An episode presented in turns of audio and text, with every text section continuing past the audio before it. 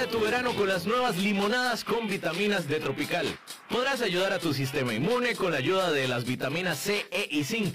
Y por supuesto todos los beneficios naturales de una limonada. Abre, disfruta y cuídate. Nuevas limonadas con vitaminas de Tropical, una deliciosa forma de refrescarte. Noticias CRC 89.1 Radio.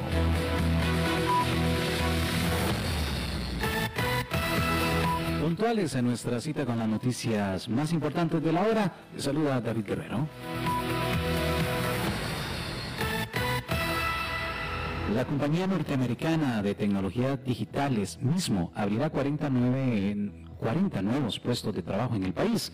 La empresa busca contratar ingenieros de software para trabajar en diferentes áreas como packing, infraestructura y administración general. Entre los requisitos se encuentran tener un nivel de inglés entre B1 y C1. El ingeniero del mismo Diego Gamboa detalló que la marca se dedica a prestar servicios para startups y de tecnología ubicadas principalmente en San Francisco, Boston y Chicago. Las personas interesadas en formar parte de esa empresa deben registrarse previamente en mismo.team slash jobs slash y postularse en los puestos de interés. La asesora del Grupo Camacho Internacional estará brindando charlas gratuitas para la micro y pequeña empresa del sector turismo este viernes 4 de junio. Las charlas serán virtuales y se enfocarán en temas como modelos de negocio, finanzas, impuesto, mercadeo, tramitología y cumplimiento. El vocero del Grupo Camacho Internacional, Carlos Morales, indicó que esta iniciativa busca ayudar al sector turismo, el cual se ha sido el más afectado por la pandemia. También se realizará una serie de charlas sobre gestión financiera e innovación y contabilidad en la página de Facebook de la empresa a partir de las 9 de la mañana. Quienes deseen participar de la actividad deben registrarse en el, en el enlace que encontrarán en nuestra página web crc891.com sobre esta nota. Así que esa es la invitación, ingresar a nuestra página web crc891.com para mayor información. En una hora, más noticias. Noticias cada hora en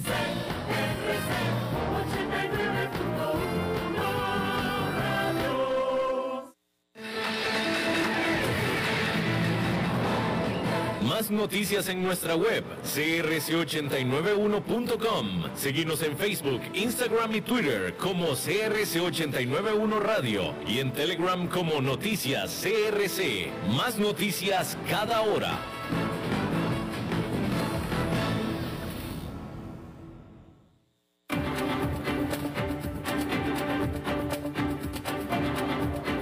Inicia a las 5 con Alberto Padilla un programa diseñado con el objetivo de llevarte diariamente un tema de actualidad, acompañado siempre de reconocidos editorialistas, de lunes a viernes a las 5 de la tarde por CRC 89.1 Radio, a las 5 con Alberto Padilla.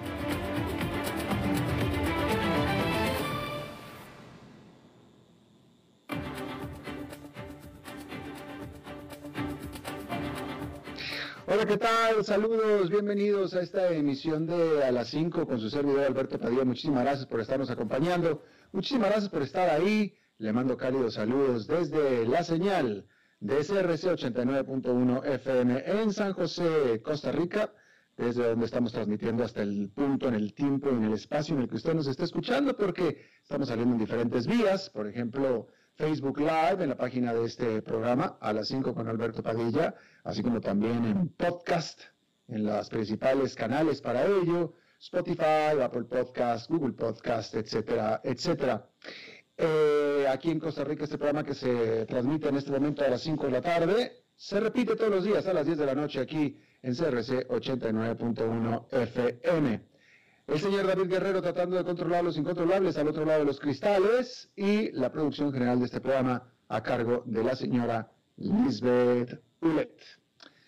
Bien, hay que decir que con el mundo volviendo a una apariencia de normalidad, los precios globales de los alimentos se están disparando. De hecho, en mayo cumplieron 12 meses consecutivos de aumento de precios. Esto de acuerdo a los datos publicados el jueves por las Naciones Unidas, cuyo índice de precios de alimentos de la FAO subió un 4,8% entre abril y mayo, nada más, que es la tasa mensual más rápida en más de una década. La ONU atribuyó el aumento del mes pasado al alza de los precios mundiales de los aceites vegetales, el azúcar y los cereales. El índice se encuentra ahora en su nivel más alto desde septiembre del 2011 y está solo un 7,6% por debajo de su máximo histórico. Los picos de precios tuvieron varias causas. Los precios del aceite de palma subieron debido al lento crecimiento de la producción en el sudeste asiático, mientras que la fuerte demanda mundial de biocombustibles hizo subir el precio del aceite de soja. Los precios del azúcar subieron debido a las preocupaciones sobre los menores rendimientos de los, cultivos en Brasil, que es el mayor exportador del mundo y que está sufriendo una fuerte sequía. El aumento de los costos de los alimentos está haciendo subir a la inflación en general que los bancos centrales están monitoreando de cerca e intentan calcular correctamente para decidir cuándo comenzar a reducir los apoyos a la economía establecidos en la era de la pandemia. Los inversionistas temen que las autoridades monetarias se pongan ansiosos y quiten el pie del pedal demasiado pronto.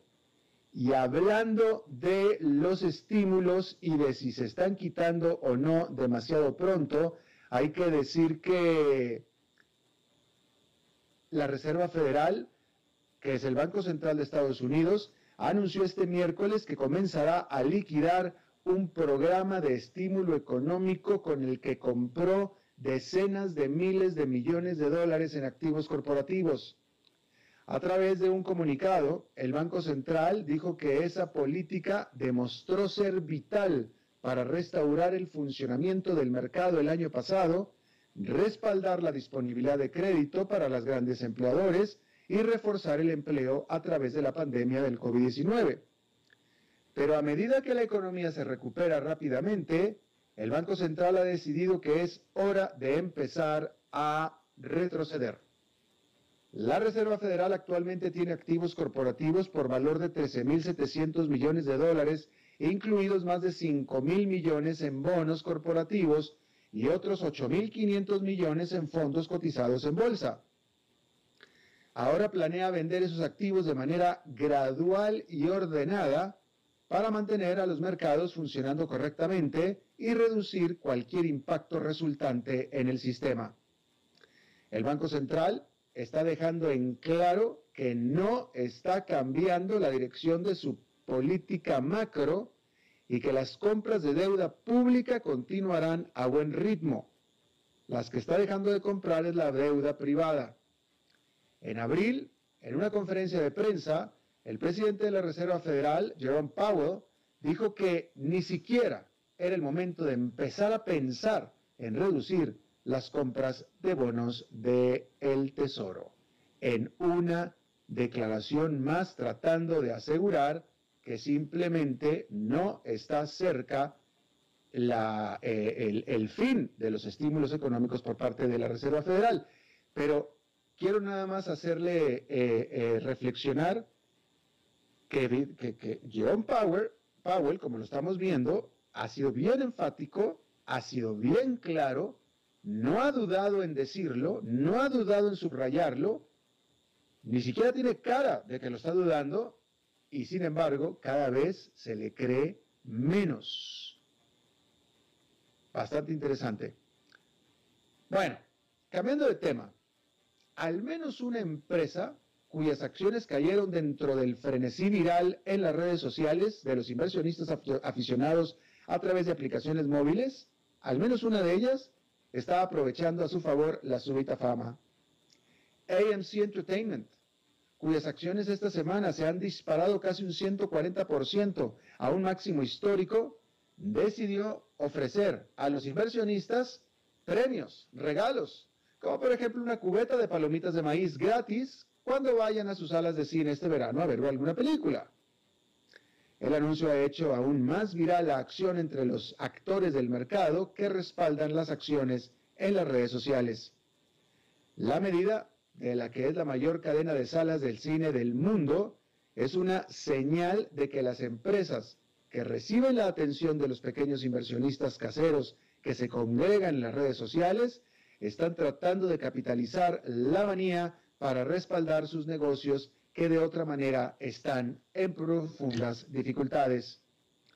AMC reveló que los inversionistas minoristas ahora poseen más del 80% de la empresa.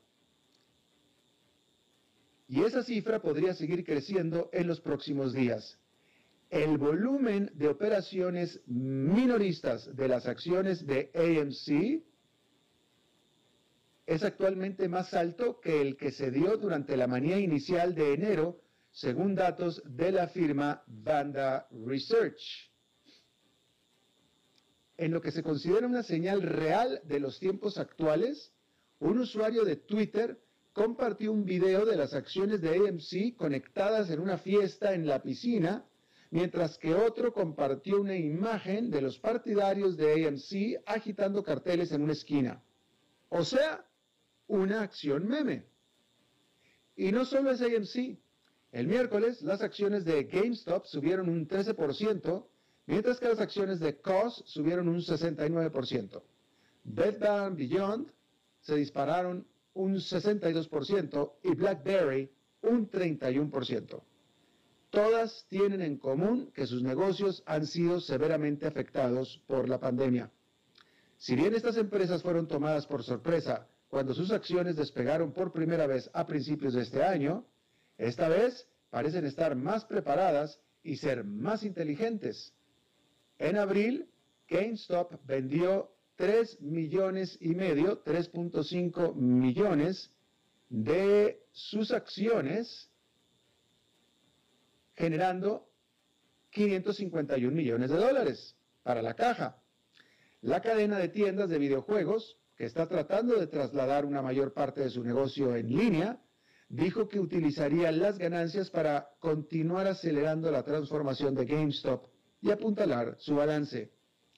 Pero el desafío ahora es alentar a los inversionistas que están zambulléndose en las acciones de memes para que se queden más allá del corto plazo, es decir, dejen de ser especuladores, que es demasiado pedirles, porque eso es a lo que se dedican, a especular, y dando así a las empresas el espacio para centrarse en sus estrategias a largo plazo, en lugar de estar complaciendo a los súbitos partidarios volubles e inconstantes.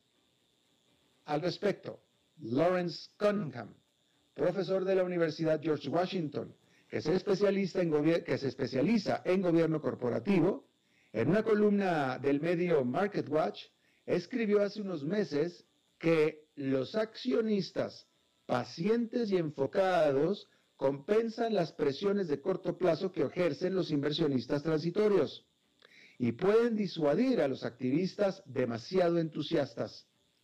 Cunningham recomienda que, además de repartir regalos o descuentos, las empresas deberían considerar dar a los accionistas que prueben ser leales dinero en efectivo o derecho al voto lo que él ve como una forma más significativa de atraer a los inversionistas para que permanezcan después de que finalmente estalle la burbuja.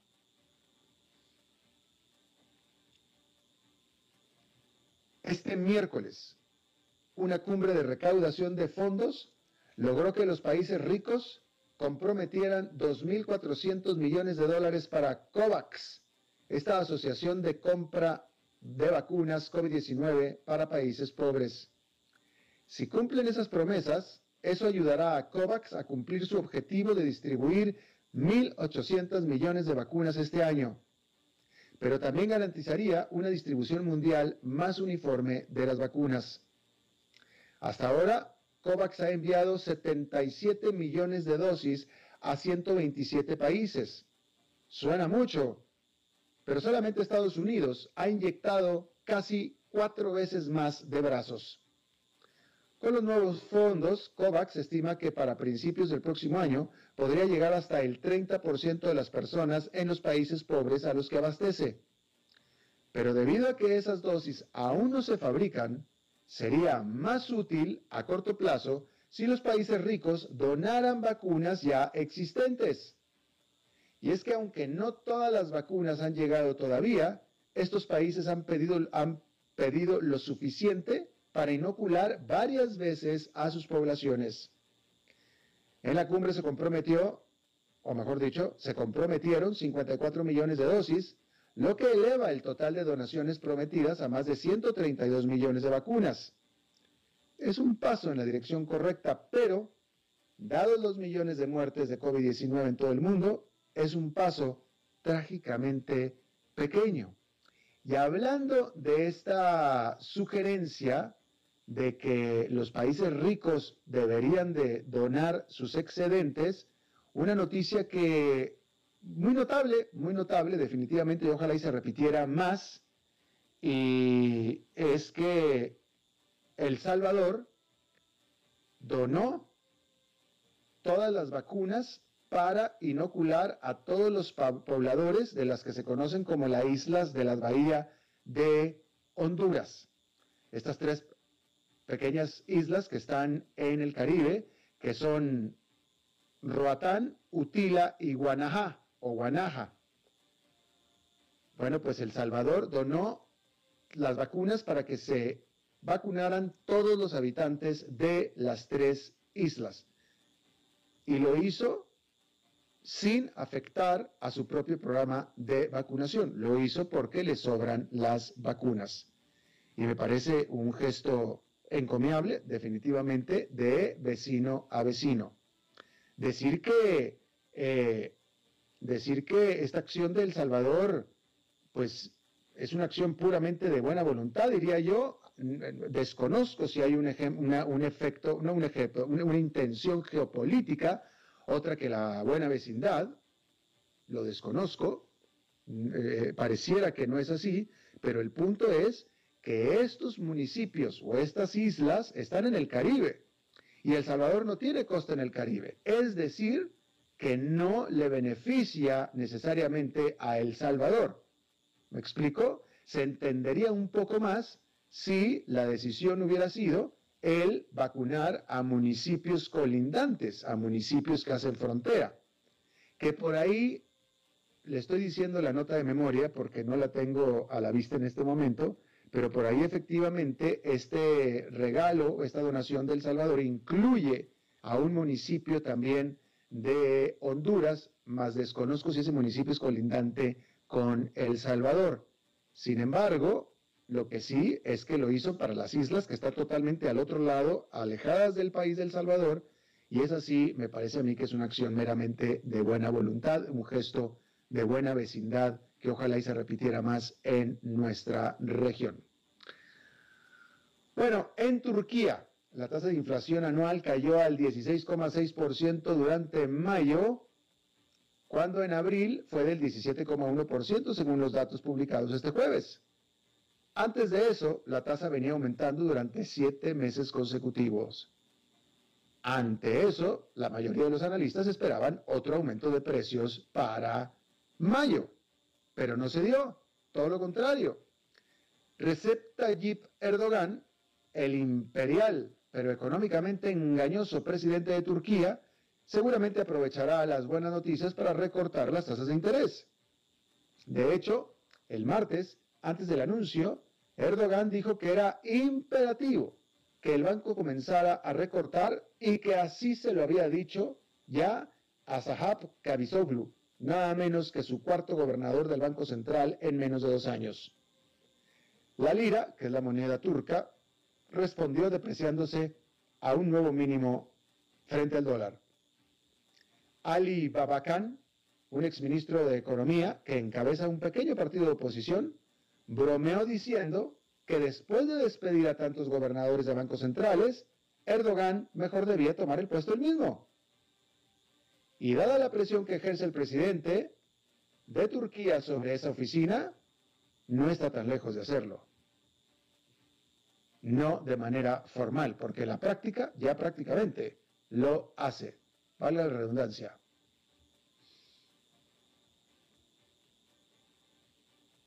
Bien, el FBI de los Estados Unidos apuntó, afirmó que el grupo ruso conocido como RIA, R-E-Bill.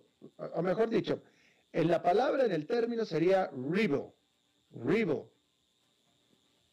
Pero se escribe R-Evil o R-Evil. Evil es eh, maloso, es eh, malvado en inglés. R-Evil.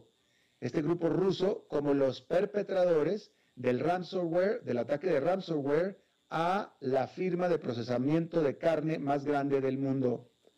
La empresa JBS ya reanudó operaciones, sin embargo, no dijo si acaso pagó recompensa para que le devolvieran los datos que le habían robado y que le impedían seguir operando.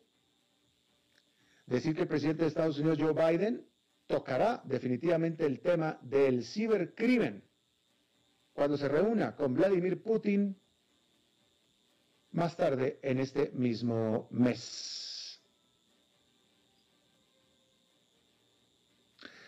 La NASA, la NASA, la Agencia Espacial de Estados Unidos, anunció dos nuevas misiones para ir a estudiar Venus, que es el planeta más cercano a la Tierra. La NASA dijo que estaba destinando mil millones de dólares para desarrollar estos lanzamientos, que son dos, los cuales se realizarán entre el 2028 y el 2030. Una de estas misiones será para medir la composición de la atmósfera de Venus y la otra mapeará la superficie de Venus, la cual es tan caliente que puede fundir plomo y así tratar de establecer por qué Venus se desarrolló tan, pero tan diferente de la Tierra, siendo que son tan y tan cercanos. Estados Unidos respondió a la imposición de los impuestos a los servicios digitales sobre las empresas estadounidenses, levantando o aplicando aranceles a Austria, la Gran Bretaña, India, Italia, España y también Turquía.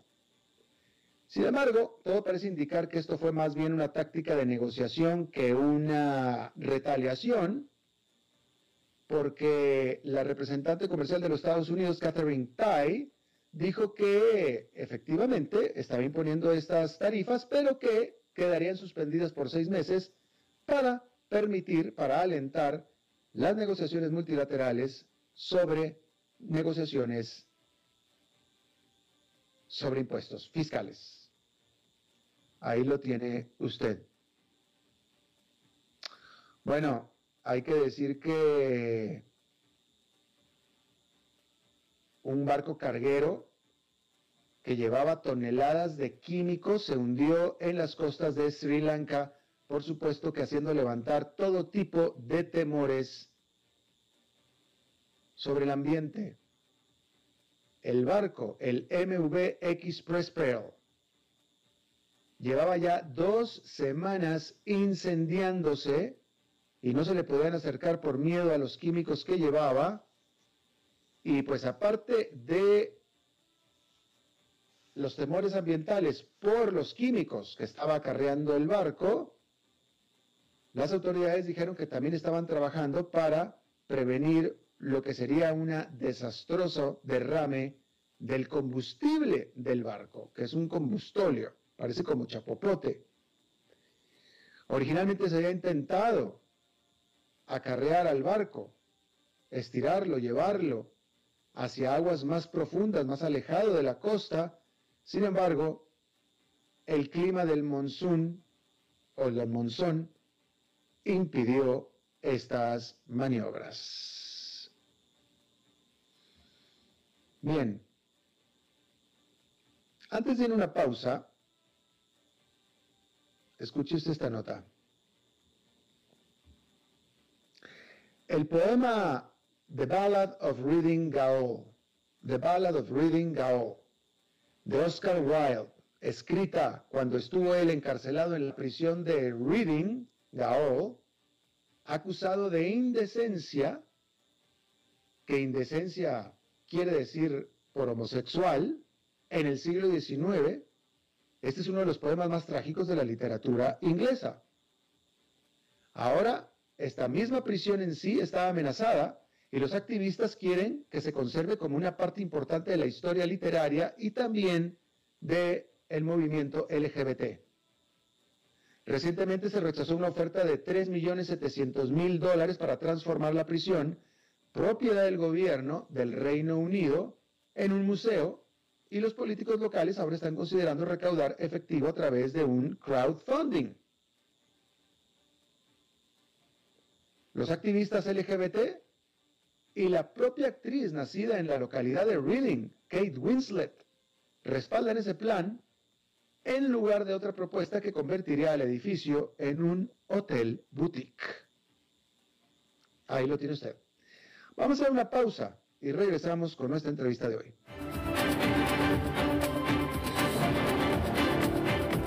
A las 5 con Alberto Padilla, por CRC 89.1 Radio. Dijo Salvador Dalí. Un gran vino requiere un loco para hacerlo crecer, un hombre sabio para velar por él, un poeta lúcido para elaborarlo y un amante que lo entienda. Bodegas y viñedos La Iride, vinos argentinos de la región de Mendoza. Colecciongourmet.com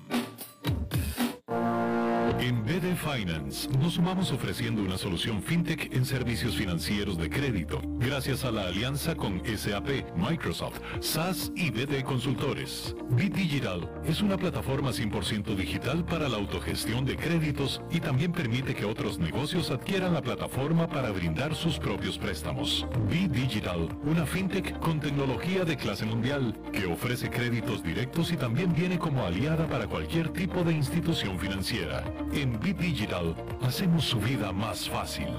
BDigitalsurf.com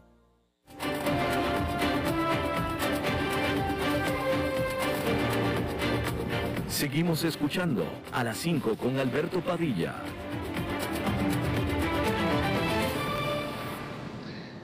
Déjeme informarle que allá en Nueva York fue una jornada negativa con el índice industrial Dow Jones cayendo 0,07%, el Nasdaq Composite con una caída de 1,03% y el Standard Poor's 500 con una caída de 0,36% luego de estas noticias que recibió el mercado sobre un aumento en la inflación, un aumento en la inflación y también puede ser la decisión de la Reserva Federal de ir bajando o cerrando el programa de ayuda eh, o de estímulo a las empresas que le eh, informé en el bloque anterior. Bien, ahí lo tiene usted. Bueno, seguramente usted está enterado de la situación reciente en Nicaragua. Nicaragua, este país, va a tener elecciones presidenciales en noviembre y pues las fuerzas políticas comienzan a este, tomar posiciones y por supuesto que la oposición del oficialismo, la oposición, siempre últimamente eh, bajo la cara del apellido, alguien con apellido Chamorro, en este caso Cristiana Chamorro, que se ha presentado como candidata de la oposición a la presidencia para estas elecciones de noviembre, fue su casa en la jornada anterior, la jornada del miércoles, allanada y ella puesta en arresto domiciliario, presuntamente entre otros delitos por lavado de dinero, por las donaciones que su movimiento, su partido ha estado recibiendo. Yo, vaya, yo no conozco a Cristiana Chamorro en lo personal, he tenido contacto, hemos aquí entrevistado a su hermano, etcétera, es hija de la expresidenta Violeta Chamorro, pero yo le voy a decir una cosa, si hay alguien en Nicaragua vigilado y revigilado durante años y años, sobre todo mientras Daniel Ortega está en el poder, son los Chamorro. Y yo le puedo asegurar que nadie de ellos se atrevería por ningún motivo a hacer nada ilegal porque sabrían que inmediatamente los iban a agarrar por ahí, y mucho menos lavado de dinero, ¿sí? Entonces, claramente tiene todos los tintes de una decisión política por parte del régimen y así ha sido denunciado puntualmente por la Organización de Estados Americanos y por el gobierno de Estados Unidos. Está conmigo, le agradezco muchísimo y me da gusto saludarlo de nuevo, Javier Sancho. Él fue, él es diplomático y fue embajador de Costa Rica en Managua. Señor Sancho, bienvenido, muchas gracias. Muchas gracias, Alberto. Un placer saludarte y, a toda la audiencia Gracias, igualmente. Dígame una cosa, eh, a mí me, me, me llamó la atención de manera muy positiva que la OEA y Estados Unidos fueran muy puntuales en denunciar esta situación en Nicaragua. Fueron rápidos y puntuales. Pregunta, ¿los vecinos de Nicaragua, eh, los países latinoamericanos, han sido igual de raudos y veloces? Bueno, eh, la OEA reaccionó, también reaccionó la Unión Europea, pero no, y Costa Rica también, eh, emitió ayer la Cancillería costarricense un comunicado eh, bastante serio, bastante fuerte sobre la situación en Nicaragua, una preocupación que embarga al gobierno y al pueblo de Costa Rica por el atropello a los derechos fundamentales que se está dando por parte de la dictadura orteguista.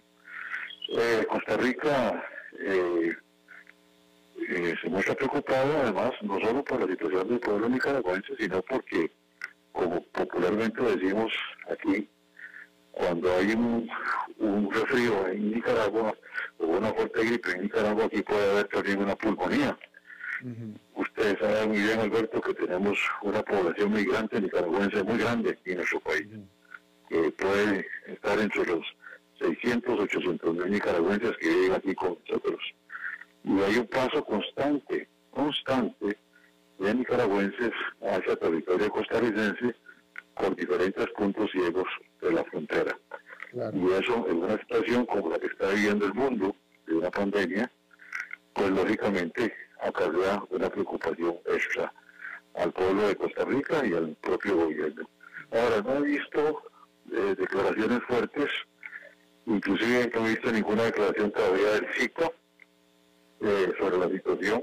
Y hace dos días estuvo aquí el secretario Blinken, que fue muy enérgico sobre la situación en Nicaragua, y, pero vi también muy tranquilo, muy sonriente, como si nada estuviera pasando al canciller de Nicaragua, el general Denis Mucada Colindres, pues pareciera como ignorar la gravedad de los hechos que se vienen sucediendo en Nicaragua desde abril del año 2018. Nada ha cambiado en Nicaragua desde esa fecha, por el contrario, hay una represión brutal desde abril del año 18 hacia los opositores y ya lo estamos viendo como el pastel de la cereza, por decirlo de alguna forma, es cancelar la participación de Cristiana Chamorro Varios en las próximas elecciones de noviembre y encarcelarla acusándola falsamente, porque todos eh, todas las instituciones del Estado nicaragüense, eh, la Fiscalía, la Policía, el Ejército, el Ministerio Público, etcétera, todos están al servicio de la dictadura. Ahí todo lo que se hace, se hace con órdenes de arriba, y eso lo comprobé. el embajador eh, durante cuatro años, pudimos observar cómo eh, todo lo que se mueve en Nicaragua se mueve cuando hay una orden superior. Los mismos oficiales de gobierno, muchas veces que gestionábamos alguna cosa a nivel diplomático, en la Cancillería o bien a nivel de la seguridad, etcétera, cuando tuvimos incluso eh, costarricenses detenidos y buscábamos información para saber de su estado, todas esas, todas esas eh, este, informaciones solo eran suministradas una vez que se le consultaba ni, siquiera a un ministro o al canciller, sino cuando se le consultaba directamente al comandante Ortega o a su esposa Rosario Muricho. Entonces esto es un, es un anillo muy complicado de, de disolver y las, y las elecciones de noviembre próximo lógicamente van a ser un fraude y van a ser un, un show porque no habrá supervisión internacional, no se ha permitido el ingreso a la Comisión Interamericana de Derechos Humanos, no se ha permitido tampoco a la Unión Europea, no se le permite a la OEA estar ahí, y por el contrario, todo aquel que critica al régimen orteguista lo que recibe son pues, acusaciones como las que ha recibido la señora Chamorro. Eh, don Javier, ¿usted me puede corroborar que ya oficialmente la, eh, eh, las autoridades, el régimen de Nicaragua ya impidió a Cristina Chamorro correr por la presidencia este noviembre? ¿Ya la sacó? ¿Ya está oficialmente fuera? Sí, ya está fuera, ya no puede participar. Y porque además de eso la inhiben de todos sus derechos civiles para poder participar al estar acusada o procesada por una acusación que a todas luces es falsa de eh, lavado de, dinero. Claro. Ahora, otra cosa, eh, otra pregunta eh, aclaratoria. Daniel Ortega todavía no dice que él correrá para la reelección en noviembre. Bueno, eso es un hecho, es un hecho que, que lo va a hacer. Va a repetir la misma fórmula presidencial con la señora Murillo como su vicepresidenta. Esto ya es una dictadura totalmente declarada, pero que una dictadura que cosméticamente... ¿Aló? Sí, técnicamente todavía no se postula para la, de noviembre. No, todavía no se ha postulado, pero me informo de Managua que todo eh, a, hacia una Ajá, ajá. Señor Sánchez, ¿me escucha? ¿Aló? Sí, señor Sánchez, le voy a pedir un favor. Sabe que cuando usted, me parece a mí que cuando usted se aprieta el teléfono a su oído, eh, está oprimiendo algún botón por ahí que nos está interrumpiendo la comunicación. Ah, posiblemente. Déjeme ver aquí un momentito. Hay que tener cuidado. ¿Aló? ¿Ahí estamos bien? Aquí estamos. Aquí estamos. Oiga, este, señor Sancho, eh, ¿cómo es posible, y si acaso es nada más por el tamaño, nada más por el tamaño, que la prensa internacional, los organismos internacionales, típicamente dejan de un lado de observar lo que está pasando en Nicaragua y solamente hasta que llegan las elecciones se empiezan a fijar y casi toda la atención se la lleva siempre Venezuela cuando las circunstancias son casi las mismas? Pues eh, parece inexplicable realmente, Alberto, de que muchas veces la opinión eh, pública internacional, la prensa, no se fije en lo que está pasando en Nicaragua no se ha fijado, creo que en los últimos tres años, de la gravísima situación que vive el pueblo de Nicaragua. Nosotros en Costa Rica, pues eso lo, palpamos en el día a día de, nuestro vivir aquí en Costa Rica, porque somos países fronterizos, somos países vecinos y sobre todo somos países, pueblos hermanos este, con Nicaragua. Costa Rica ha tenido una tradición siempre de amistad con todos los países de la región y especialmente con nuestros países fronterizos, con Nicaragua y con Panamá. Lamentablemente, lamentablemente pareciera que la prensa solo le interesa el momento en que llegan las elecciones y creo que eso pues conspira contra las libertades fundamentales del pueblo nicaragüense. Claro, claro. Eh, una pregunta, usted que es diplomático y usted que ya estuvo en Nicaragua y que estuvo en Managua y que, con, lo, vio de primera mano y que conoce al régimen de Nicaragua, y siendo que Costa Rica es la democracia más antigua de América Latina, ¿no siente usted que Costa Rica debería tomar un papel más protagónico eh, defendiendo la democracia de cualquier país de América Latina, pero especialmente la de su vecino?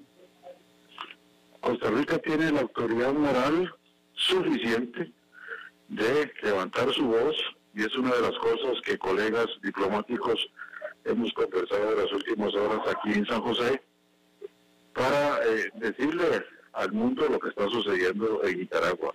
Costa Rica debió ya nuestra diplomacia de haber eh, utilizado su músculo político diplomático para convocar a una reunión urgente del Consejo Permanente hay de una vez por todas que pedir ya la suspensión de Nicaragua y aplicar la Carta Democrática para que este juego que se viene dando ya desde hace varios años eh, termine de una vez por todas por la vía legal.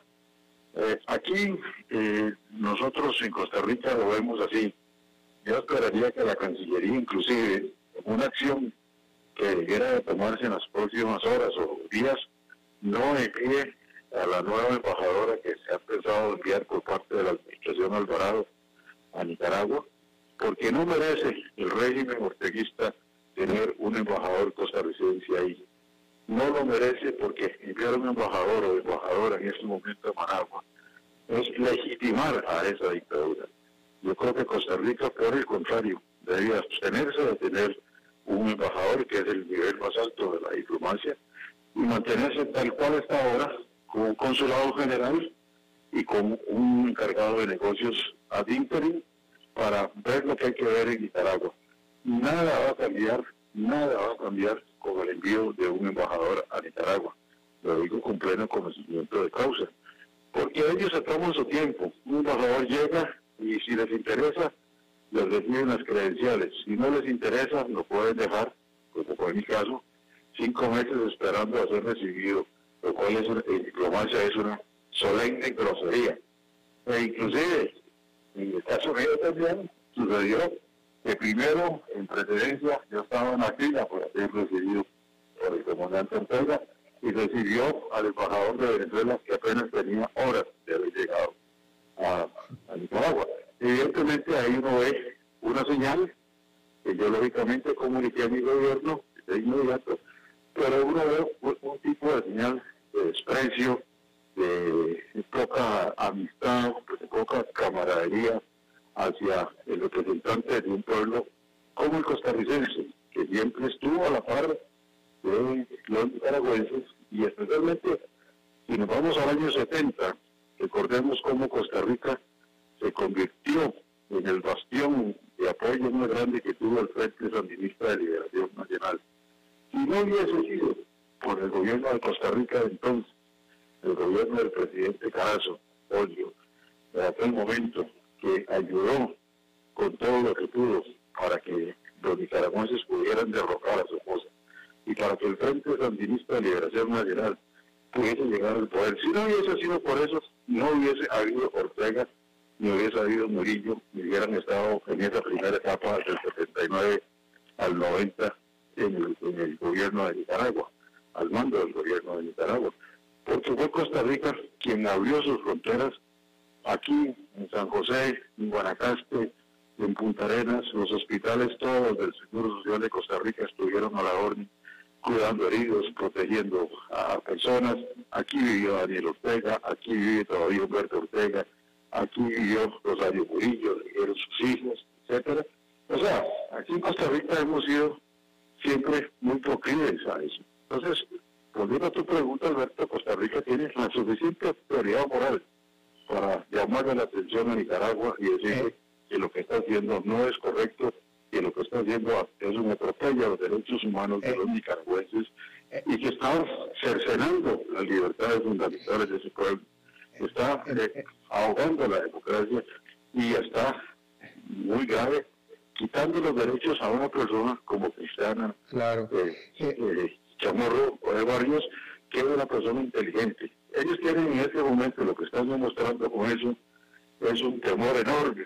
Hay un síndrome, por así decirlo, de lo que le sucedió en el año 90, cuando la madre de Cristiana, de Lloviota Barrios de Chamorro, le ganó las elecciones a Daniel Ortega. Y ese fantasma lo sigue persiguiendo a lo largo de todos estos años, porque nunca comprendieron cómo, si tenían en todas las encuestas supuestamente el voto nicaragüense a su favor, al final Doña Violeta ganó las elecciones y les costó mucho volver al, poder. Llegó Violeta. Barrios, llegó Arnoldo Alemán y llegó Enrique Bolañez. Entonces ese fantasma los persigue. Y aquí recuerdo lo que le dijo Tomás Jorge en algún momento a Daniel Ortega. Daniel, podemos perder todo, pero no podemos perder el poder.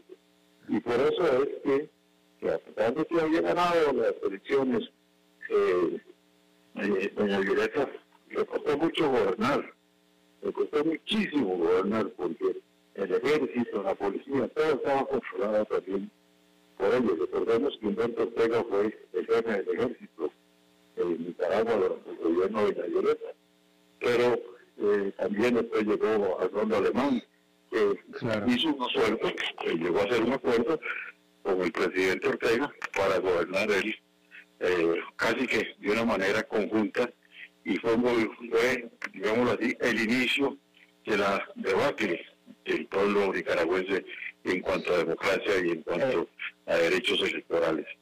Creo que tiene una gran responsabilidad también en lo que está sucediendo en Nicaragua en el día de hoy, porque eh. honestó la situación y porque los magistrados del Tribunal Electoral y de la Corte Suprema de Justicia se han prestado para que todo esto siga.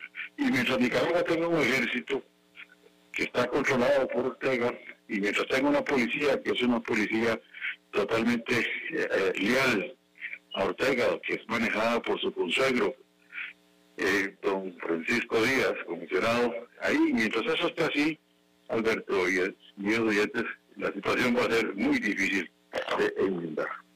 Eh, embajador, embajador, de manera rápida, porque ya tenemos que, ya se nos vino el tiempo encima.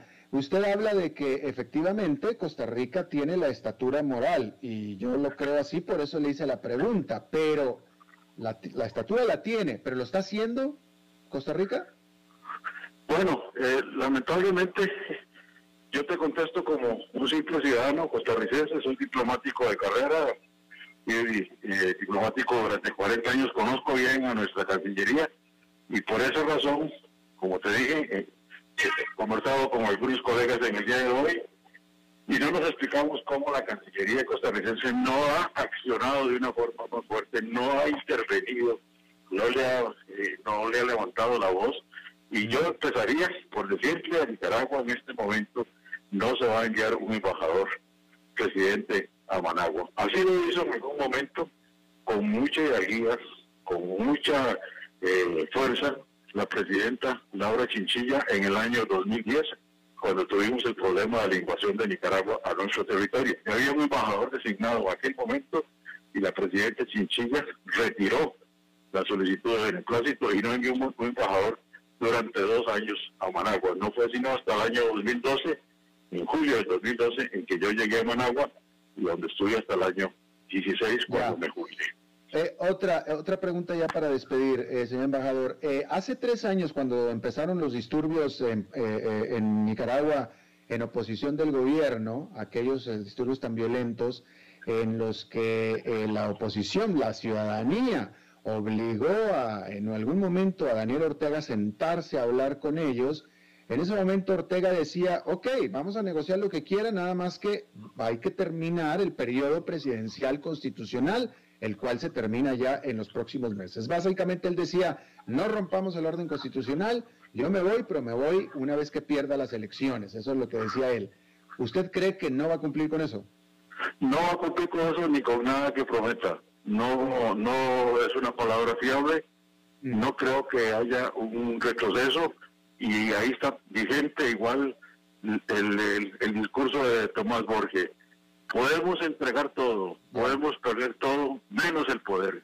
Y eso Daniel Ortega no lo va a aflojar fácil. Claro.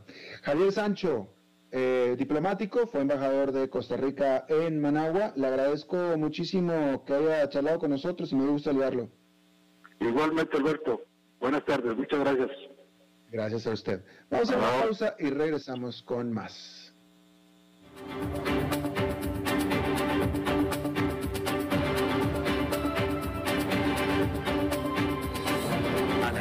con Alberto Padilla por CRC 89.1 Radio. Dijo Salvador Dalí. Un gran vino requiere un loco para hacerlo crecer, un hombre sabio para velar por él, un poeta lúcido para elaborarlo y un amante que lo entienda. Bodegas y viñedos La Iride. Vinos argentinos de la región de Mendoza. Colecciongourmet.com en BD Finance nos sumamos ofreciendo una solución fintech en servicios financieros de crédito, gracias a la alianza con SAP, Microsoft, SAS y BD Consultores. BitDigital es una plataforma 100% digital para la autogestión de créditos y también permite que otros negocios adquieran la plataforma para brindar sus propios préstamos. BitDigital, una fintech con tecnología de clase mundial que ofrece créditos directos y también viene como aliada para cualquier tipo de institución financiera. En Bit Digital hacemos su vida más fácil. BitDigitalSurf.com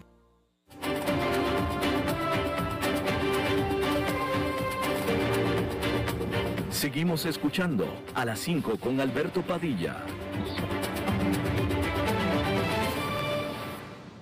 Muchas gracias por continuar con nosotros. Bueno, desde el jueves de la semana pasada eh, está, se unió, se unió a este programa como colaborador esta, este pensador, esta persona eh, que yo respeto mucho, de pensamiento muy profundo, de temperamento álgido, diría yo, pero para mí siempre es un gusto que esté con nosotros el señor Dado, el señor enfadado que se une a nosotros para darnos su comentario. Señor Dado, adelante. ¿Qué tal, Alberto Padilla? ¿Cómo estás? Muy bien, afortunadamente, don Enfa. Me da mucho gusto saludarlo. Espero que usted esté bien. Siempre con las presentaciones esas eh, muy especiales, ¿no? Te agradezco mucho, Padilla, siempre portarte bien con los amigos, aún en público. Eh, son, son sinceras, señor Dado, usted lo sabe. Bueno, se agradece, se agradece. Y bueno, hoy para retomar un tema que iniciamos la semana pasada, aquí en Estados Unidos, eh, digamos, el estrépito que está causando la difusión de estos correos electrónicos de Tony Fauci, un personaje que se hizo mundialmente famoso a partir del año pasado con el estallido de la crisis por la pandemia del virus chino. Eh, y bueno, Tony Fauci es el director, el jefe del Instituto Nacional de Estados Unidos para las alergias y las infecciones. Es un hombre que ha tenido un rol muy destacado en la época en que tocó investigar y combatir al, al virus de inmunodeficiencia humana que causa el SIDA.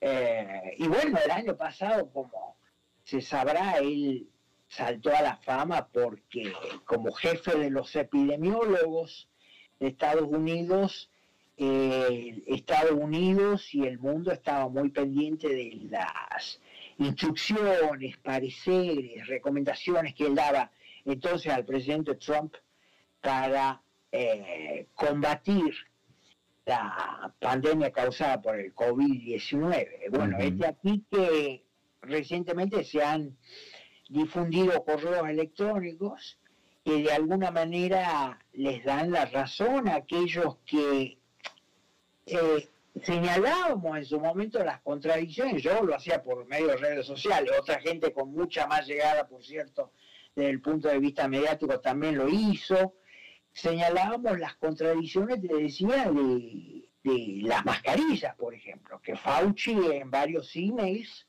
él recomienda no usar las mascarillas porque más o menos esta es la idea que él eh, indica, eh, no son eficaces.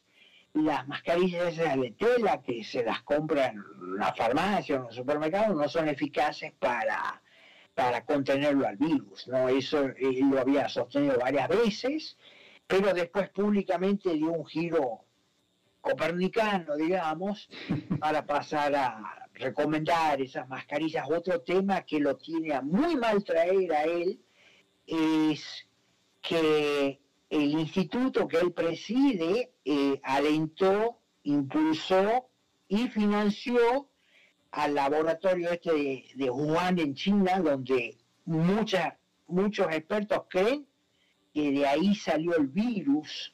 Eh, él negó en las comparecencias que tuvo ante la Cámara de Senadores, en el Congreso de Estados Unidos, él negó que haya sido así, pero la difusión de estos emails demuestra que fue como en algún momento se pensaba, o sea, sí hubo financiación dinero de los contribuyentes de Estados Unidos para este laboratorio. Y bueno, tan es el estrépito, tanto es el estrépito que, por ejemplo, eh, Amazon y la cadena de librerías Barnes Noble tenían en preventa ya el libro de él que estaba por salir a la venta y desde ayer lo borraron porque, bueno, un escándalo que está creciendo y obviamente no hay cobertura de los medios tradicionales de comunicación y si la hay es para defenderlo a él, ¿no? Y bueno, ese, es mi reporte hoy, Padilla. ¿Y por qué le parece de todo esto, no? Una cosa muy hasta tenebrosa. Oiga, señor David, ¿por qué le parece a usted que no haya cobertura de los medios tradicionales, como usted dice?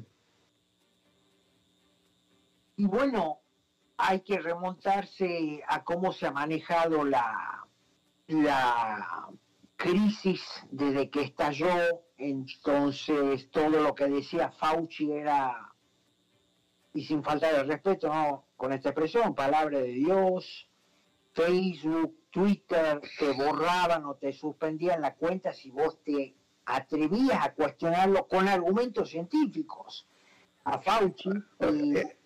Y, bueno, lo mismo asociado con los medios de, comunicación tradicionales. ¿no? Y déjeme, déjeme le pregunto una cosita rápida. Este, eh,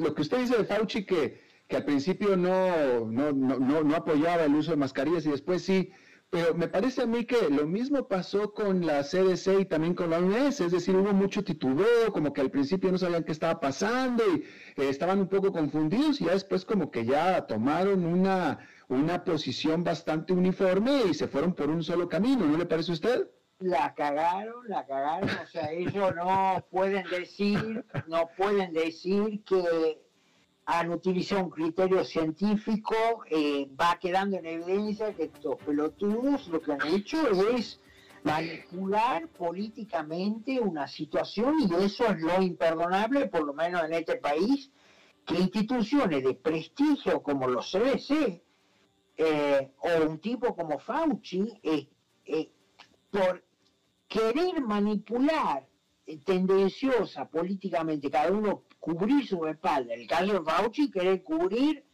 que él alentó, impulsó la financiación con dinero de los contribuyentes de Estados Unidos, la financiación de este laboratorio chino. Pero, pero señor Dado, este, este laboratorio de China era un laboratorio de, muy, eh, muy renombrado, muy reputado originalmente. Lo que sea, pero ahí ha ido dinero de los contribuyentes pues de Estados Unidos y donde se ha producido